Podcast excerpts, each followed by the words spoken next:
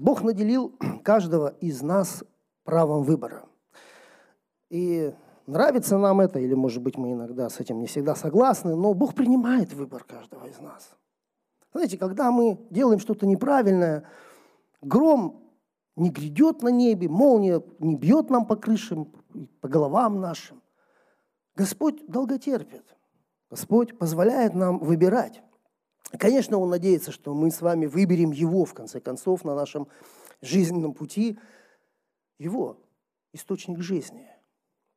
Чтобы нам жить, чтобы нам не умереть, чтобы наша жизнь была по-настоящему полноценна и радостна в веке сем и в веке грядущем. Конечно, за нашу жизнь очень много вопросов различных у нас появляются и встают перед ними. И надо их решать каким-то образом. И это вызов всегда в нашу жизнь. И это выбор, который мы делаем иногда очень много раз за один день, иногда один раз.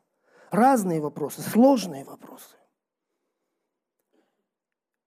Где нам жить? В каком городе? Где служить? На ком жениться? Какую профессию выбрать? Где учиться? Много различных вопросов.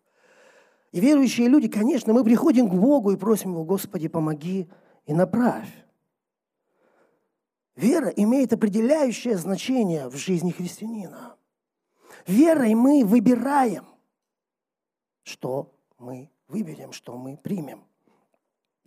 Человек принимает именно те решения, как верит, как он думает.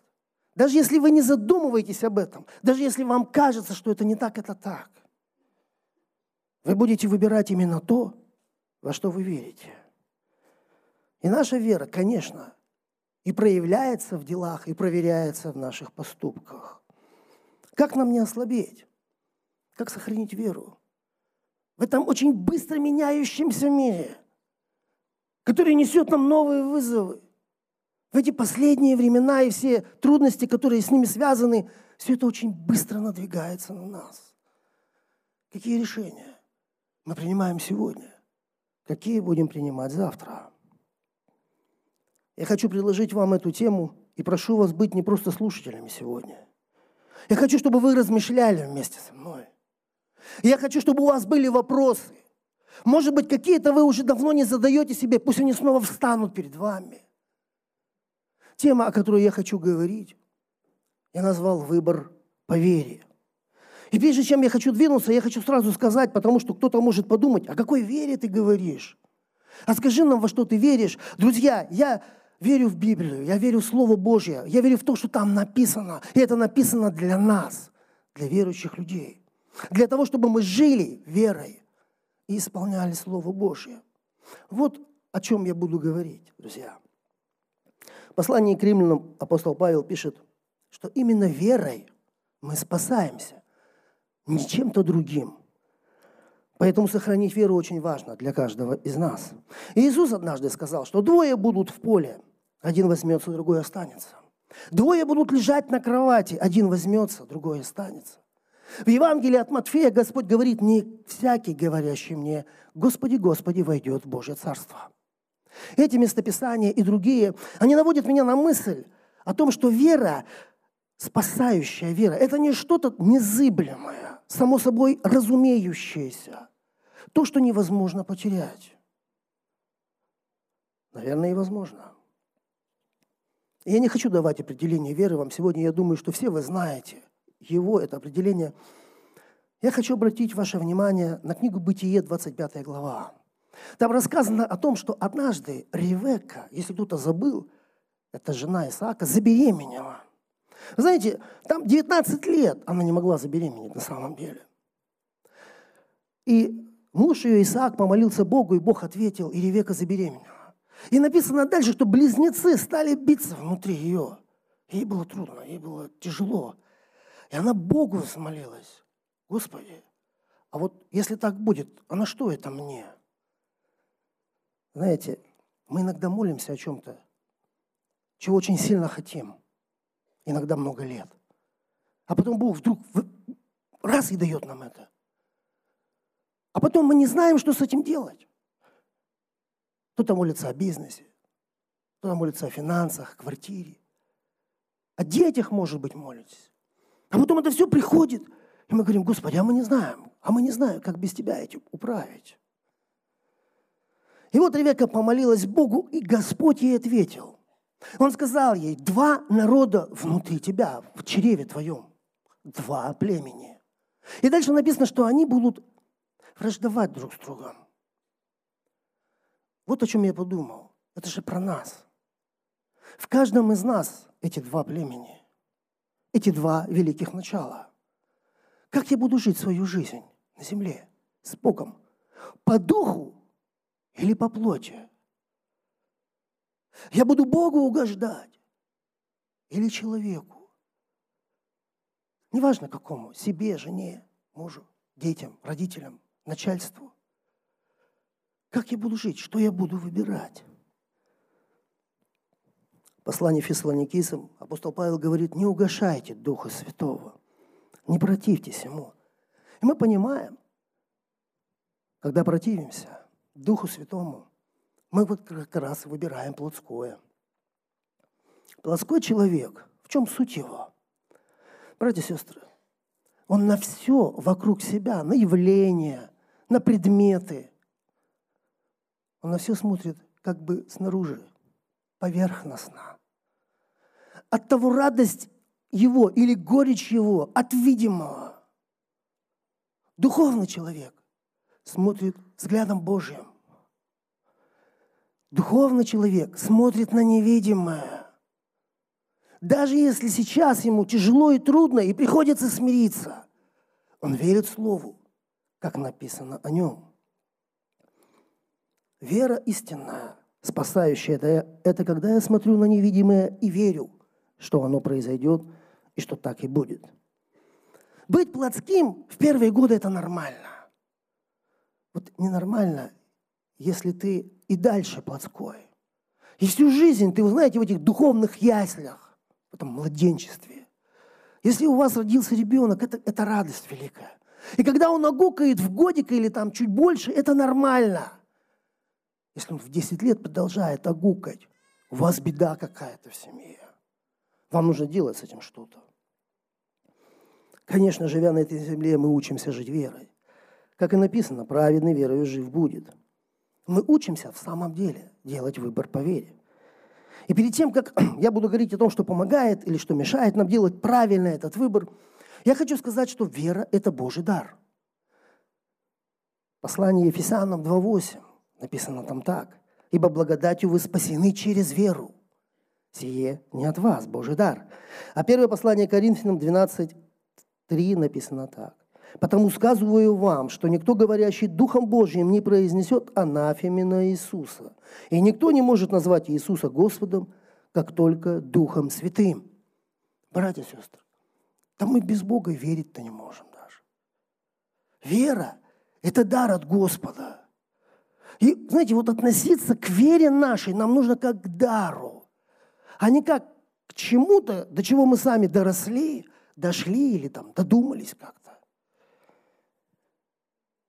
как дару, который необходимо сохранить. Апостол Павел в конце своей жизни так и пишет. Веру сохранил. Теперь давайте посмотрим или поговорим немного, из чего состоит вера. Составляющие части веры. Вера включает в себя знание Слова Божьего, согласие с этим Словом и доверие. Вы знаете, недостаточно просто знать, когда ты в воде, в океане, что спасательный круг тебя может спасти. И недостаточно доверять этой информации и верить, что таки да, круг спасательный тебя спасет. Знаете, все-таки нужно одеть его на себя. Нужно использовать этот круг, чтобы спастись. Давайте немножко остановимся на каждой из этих составляющих. Знание слова. Иисус говорит – Евангелие от Иоанна. Слова мои суть, дух, жизнь. Если ты не проводишь время в тишине, в тишине с Богом, если ты не наполняешься Его Словом, не размышляешь над Ним, ты же все равно чем-то будешь наполнен. Братья и сестры, мы сосуды, мы так устроены. Если ты не наполнен Словом Божьим, то ты будешь наполняться чем-то иным, страхами, новостями, чьими-то идеями, своими похотями. Послание к Римлянам 10.17 написано так. Итак, вера от слышания, а слышание от Слова Божьего. Знаете, первые годы, когда я читал Библию, я вот буквально понимал это место. И мысль была такова у меня, что Слово Божье нужно читать вслух, ну, чтобы, оно, чтобы слышать его. Ну, и от этого слышания вера моя будет расти. На самом деле, ну, это, это как бы, ну, это действительно так, отчасти. И помнит, наверное, кто-то, мы когда-то и кассеты включали в магнитофоны, и компьютеры включали свои, и Евангелие, ну, аудио Евангелие слушали, чтобы и дети наши слушали, и как-то вот эта атмосфера в доме была. Но позже я понял, не об этом речь идет. Ведь размышляю-то я все равно про себя. Ведь думаю о слове я все равно про себя. Не, не ухом мы слышим, не, не отсюда вера растет моя. Когда внутри меня Бог вдруг начинает со мной говорить. И совсем не обязательно, что в это время я читаю Библию или даже размышляю о ней. Я могу делать что угодно. Могу квартиру убирать, могу на работе работать, или отдыхать, или даже дремать, или уснуть. Но откровение именно так и приходит, когда внутри нас вдруг Бог начинает с нами говорить. Он дает нам какую-то, какой-то образ, какую-то картину и потом разворачивает панораму. Но у меня к тебе вопрос. Если ты не знаешь Божье Слово, как ты поймешь, кто сейчас говорит к тебе? Потому что Бог, когда дает откровение, Он всегда покажет место Писания в Библии, где это написано. Но не только Бог с нами разговаривает. Братья и сестры, мы духовные люди – в духовный мир, у нас открыты определенные двери. Мы можем слышать голоса не только Духа Святого. Как ты будешь понимать, что это Господь? Вторая составляющая – это послушание. Как я уже сказал, мало просто знать и верить в спасательный круг. Нужно его одеть на себя и грести к берегу. Когда мы просто наполняемся Словом и размышляем теоретически, но не исполняем его, апостол Иаков в своем послании говорит, что такой человек подобен человеку, смотрящемуся в зеркало. Вот пока мы в Божьем присутствии, пока мы в собрании, или на домашке, или кто-то там э, читает Слово Божие, и мы услышали, вот мы вот в, этом, вот в этой атмосфере из Духа Святого оказались, мы как бы смотримся в зеркало и видим себя, как оно есть. Все верно. Но если мы не исполняем Слово, если мы живем только, знаете, вот таким теоретическим христианством, Иаков говорит, что такой человек отходит, то есть он выходит из, этого, из этой атмосферы Божией и забывает. Он просто не помнит, каков он. А как ты будешь помнить? Я хочу спросить у тебя. А как ты будешь помнить, когда гонения придут? Когда собрания не будет? Интернет или запретят, или сделают подконтрольным. Когда Библия станет в действительности самой ценной книгой на земле не потому, что мы сейчас с вами об этом говорим, а потому что ее купить будет нигде нельзя.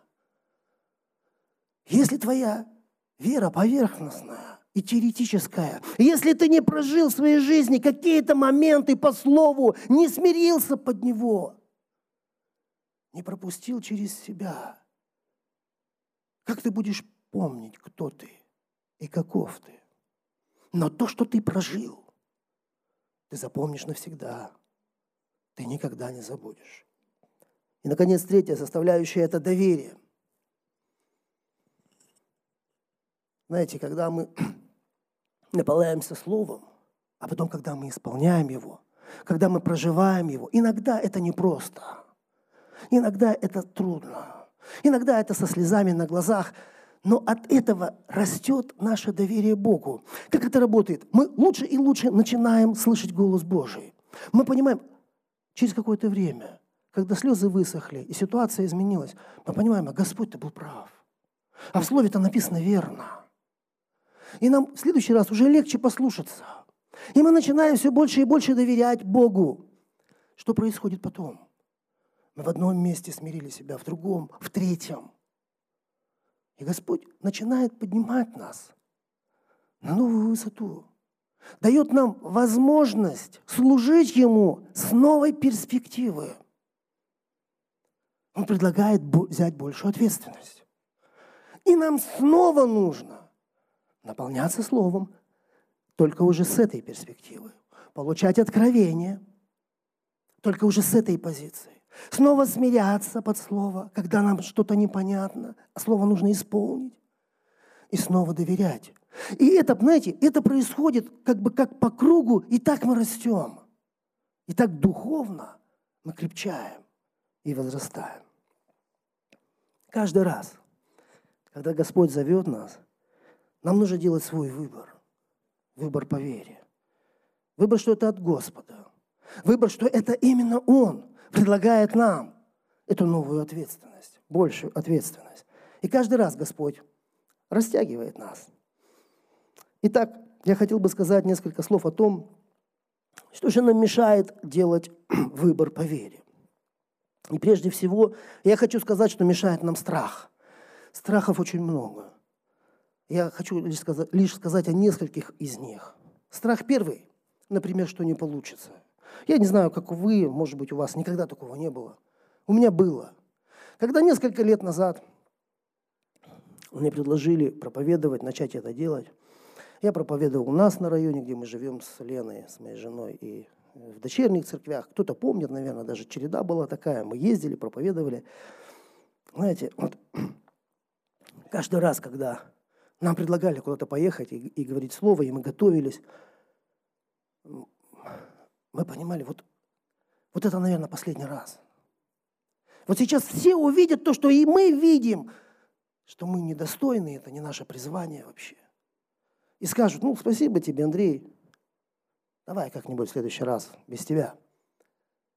И каждый раз нужно было делать этот выбор по вере. Слава Богу, пока никто так не сказал.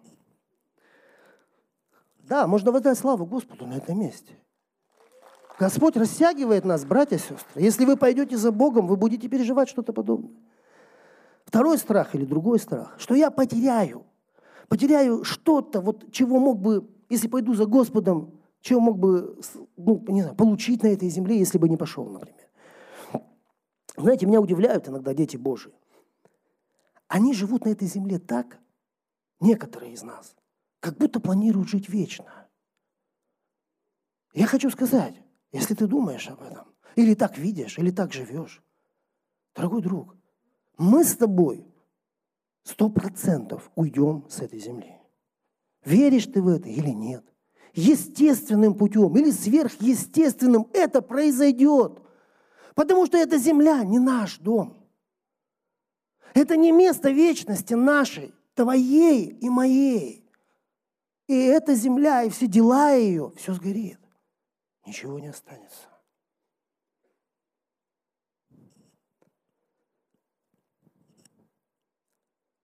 Жизнь дала нам с тобой на земле, чтобы мы определились самым главным вопросом, вопросом веры и доверия. Чтобы мы с тобой научились за нашу жизнь выбирать Божьи пути. Даже когда это нам кажется невыгодным, неумным, бесперспективным. Чтобы мы с тобой за нашу жизнь научились совершать в страхе и трепете спасение наше. Откровение Иоанна 21.8. «Боязливых же и неверных, и скверных, и убийц, и любодеев, и чародеев, и идолослужителей, и всех лжецов участь в озере, горящим огнем и серою это смерть вторая.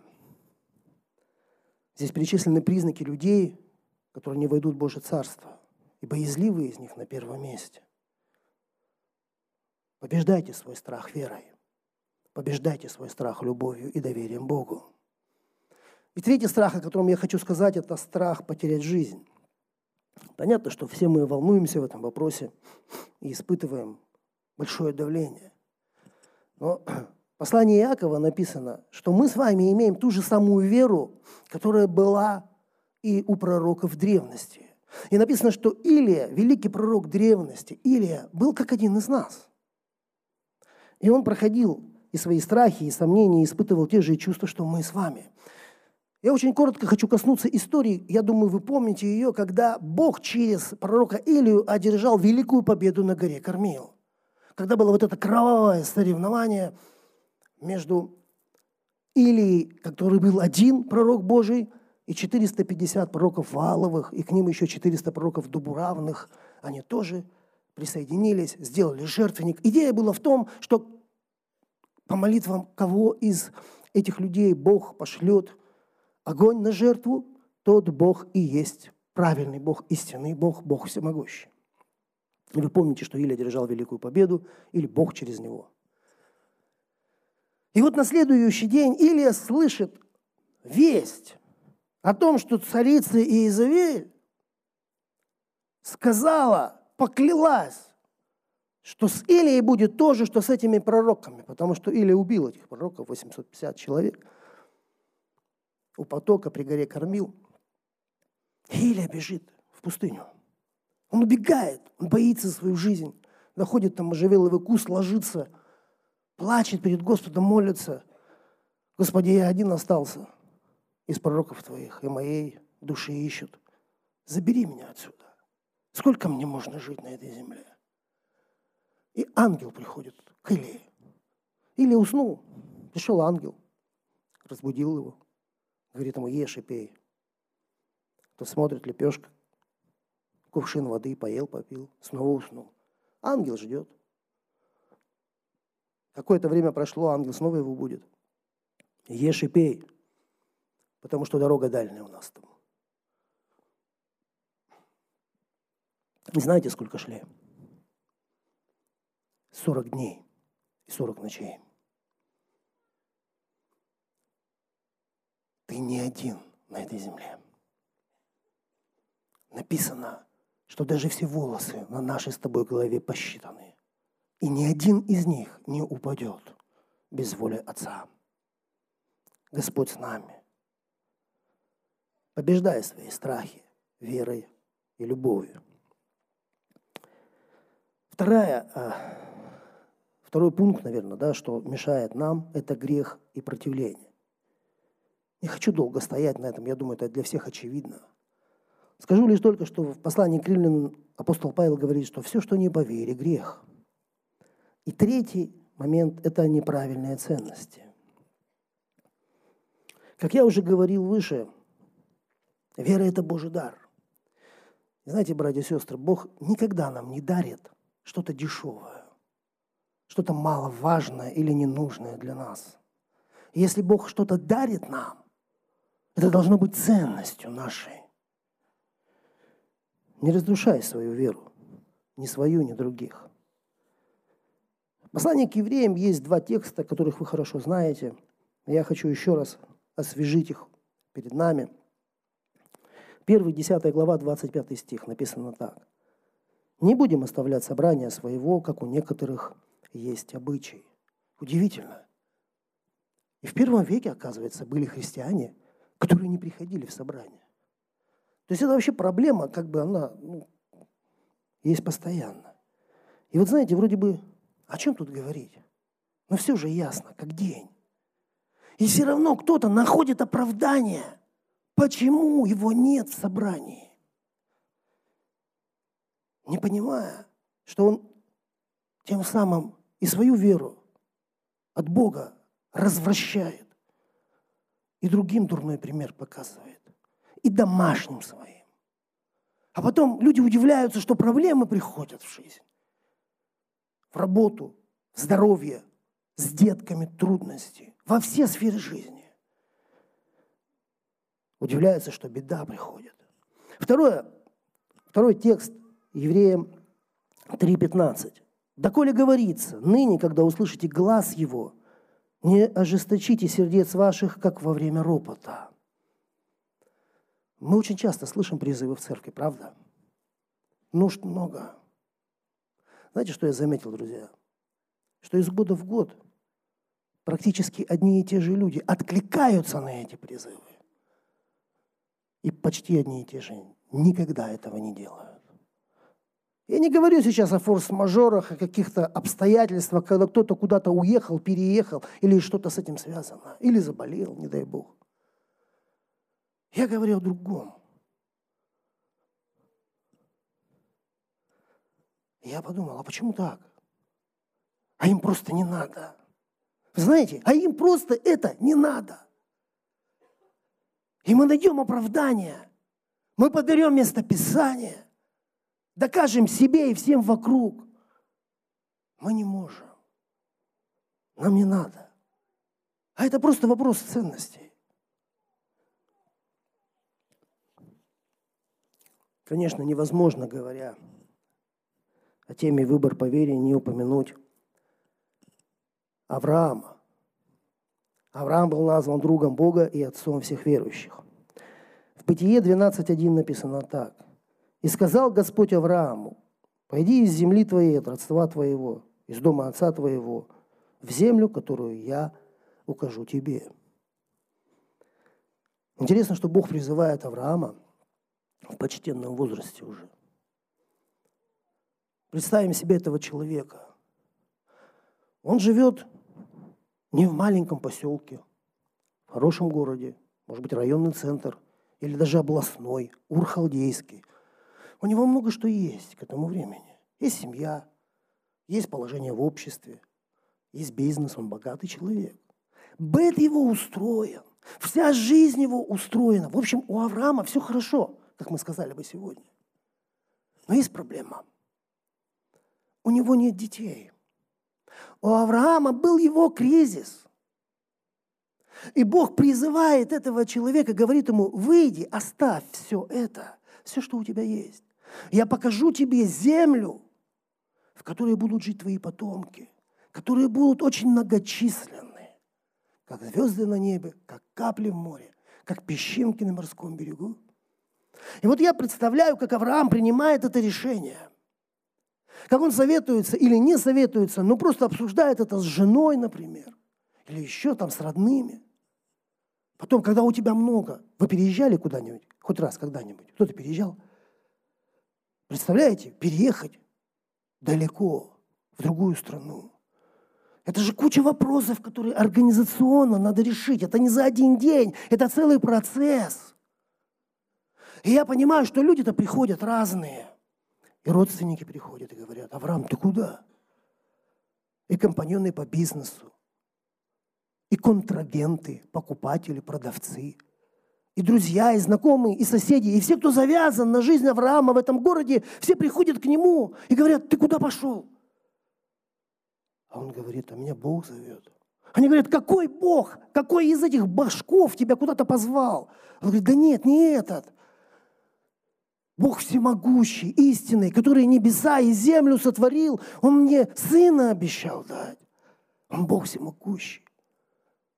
Они говорят, Авраам, ты не в себе. Слушай, ну ты сходи в аптеку, купи лекарства какие-то, или чаек какой-нибудь успокоительный попей. Да что с тобой? Да если он всемогущий, он что, тебе здесь сына дать не может, что ли? Авраам, ты куда вообще? И я понимаю, что люди – ну, смотрит на него как на чудака, который, ну, что-то случилось с ним, помутнение рассудка. Кто-то, может, даже у виска крутит в этот момент. Авраам верит. Он слышит этот призыв. Дорогой друг, я хочу тебе сказать, что когда ты услышишь призыв от Бога в свою жизнь, очень многие люди поднимутся, чтобы ты никуда не пошел. И придут тебе и скажут, что это ненормально, что с тобой что-то не так, ты неадекватен. Но если ты услышишь призыв от Господа, пусть ничего не остановит тебя. Когда-то в прогрессе в нашем собрании я покаялся. Пастор сказал, расскажи всем, кому можешь, что с тобой произошло. Я рассказал, всем своим друзьям рассказал. Через неделю я остался один. Со многими из них я больше никогда не виделся до сегодняшнего дня. На горной проповеди Иисус раскрывает нам сердце Бога. Люди, о которых говорит там Господь, это люди, которые страдают. Они плачут, им тяжело. А Господь называет их счастливыми. Иногда, знаете, как-то вот диссонирует это. Господи, им трудно. Почему они счастливы? Да потому что они утешатся. Потому что они обрадуются. Знаете, друзья, есть разные слезы. Есть разная нищета.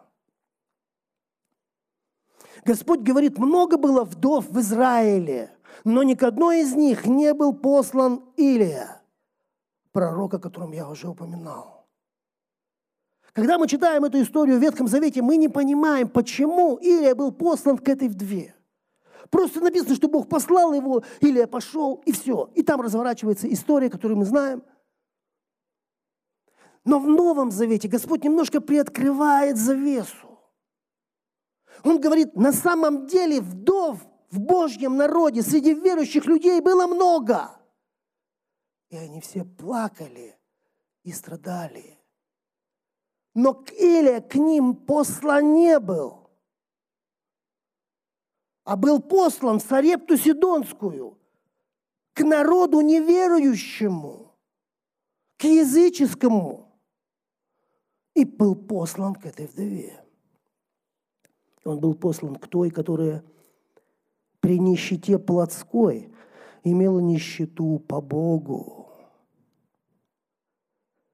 Плакала она не только от голода, а потому что от Бога ответ не приходил.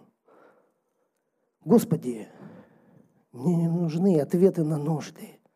Я Тебя, Господи, познать хочу. Тебя понять. Что ты делаешь сейчас? Почему это все с нами происходит? А когда я тебя пойму, тогда я правильный выбор по вере смогу сделать. Тогда я смогу понять, какой сейчас сезон. Тогда я смогу понять, что делать мне в этом сезоне, который ты сейчас творишь. И сегодня, прямо сейчас – на земле много слез и много трудностей и горя. Но есть разные слезы, есть разные причины этих слез. У Авраама были свои слезы. У Авраама были его кризисы. 25 лет. Он ждет сына. Это много. И Господь к нему приходит в самые трудные, кульминационные моменты жизни Авраама, когда все висит на волоске. Бог приходит к нему и поддерживает его, вдохновляет, направляет, показывает новые горизонты, новые перспективы. Авраам, посмотри на небо. Можешь ли ты сосчитать звезды? Посмотри на море. Можешь ли ты сосчитать капли? Можешь ли ты сосчитать песчинки на морском берегу? Бог приходит. Бог лечит его душевные раны, заключает с ним завет. И какое-то время это работает, а Авраам воодушевлен. Он идет за Богом. А потом начинается обычная жизнь. Обычный, сложный, суровый быт пустыни. Кто-нибудь из вас жил когда-нибудь в палатке?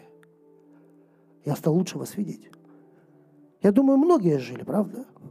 Я не знаю, как вы. Я жил. Первые два дня интересно, мне нравится. Знаете, а потом я хочу домой. Я хочу на удобную кровать, на подушку. Я хочу под свое одеяло. Я хочу душ принимать два раза в день. Я хочу, чтобы удобства были, как мне удобно, как я привык. Авраам идет по пустыне 25 лет. Это много. Я думаю, что он очень много плакал. Ему было трудно. Каждый раз Аврааму приходилось делать выбор. Делать выбор его, личный выбор по вере. Конечно, на этом пути он, он ошибался и допускал ошибки. И Господь прощает. Господь все видит. Он понимает наши немощи. Он долго терпит нас. Позволяет нам ошибаться. Иногда даже падать. Иногда даже опускать руки. Так было с Авраамом. Но в конце концов, человек, который выбирает Божий путь, к нему приходит Бог и творит чудо. Бог сотворил чудо в жизни Авраама. Сара родила сына. Каждый человек, идя по своей дороге жизни, делает очень много личных выборов. Выборов по вере. Но написано, претерпевший же до конца спасется. Знаете, на этом пути мы приходим именно туда, куда и хотим прийти. По нашей вере или по нашему неверию. Туда, куда по-настоящему зовет наше сердце.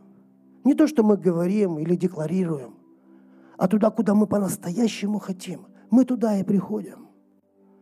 Каждый находит то, что он ищет на этой земле. Чего он хочет по-настоящему. Иногда мы этот выбор делаем со слезами на глазах. Да, мы платим цену. Не знаю, как у вас, друзья, у меня была всегда была трудность в моем сердце, в моем характере. Это трудность послушания. Хотя я знаю Библию, я знаю, что там написано, что каждый да будет покорен, всякая душа да будет покорна высшим властям, ибо нет власти, нет Бога, все власти Богом установлены. Но мне всегда было трудно с этим вопросом. Мне нужно было узнать человека, я должен был понять его как личность, его профессиональные навыки, чтобы вот как-то встать под него, либо наоборот всегда не вставать. Когда я пришел на предприятие, где работаю и сегодня, через пару месяцев все, что это было во мне, знаете, все вылезло снова. И был момент, кульминационный момент, когда мы снова ссорились, и я вел себя неподобающим образом. Я пришел, остыл немного на своем рабочем месте, и вдруг Дух Божий заговорил со мной. Сын мой, тебе нужно попросить прощения. Знаете, я, я такой верующий, я проверять все люблю. Я говорю, Господи, если это от Тебя, а мне тут не причудилось что-то, пусть завтра я приду на работу вот с этим, вот с этим Твоим словом внутри. Я пришел, все так и произошло. Я спустился, попросился на аудиенцию к руководителю, закрыл дверь и, и все сказал. И знаете, вот этот шар невидимый, но надутый между нами в этом помещении, шар ропота, непослушания, непокорства, как будто кто-то проткнул его. Несколько секунд, и все. Конечно, потом был целый путь. Были разные еще моменты. Но сегодня, идя за Богом в этом вопросе, делая свой выбор по вере, у меня нет никаких проблем с моим руководителем вообще. Полное доверие, полное уважение. И это обоюдная вещь, не только с моей стороны. Когда мы смиряемся под Слово, написано, если Господу угодны пути человека, Он даже врагов примиряет с ним.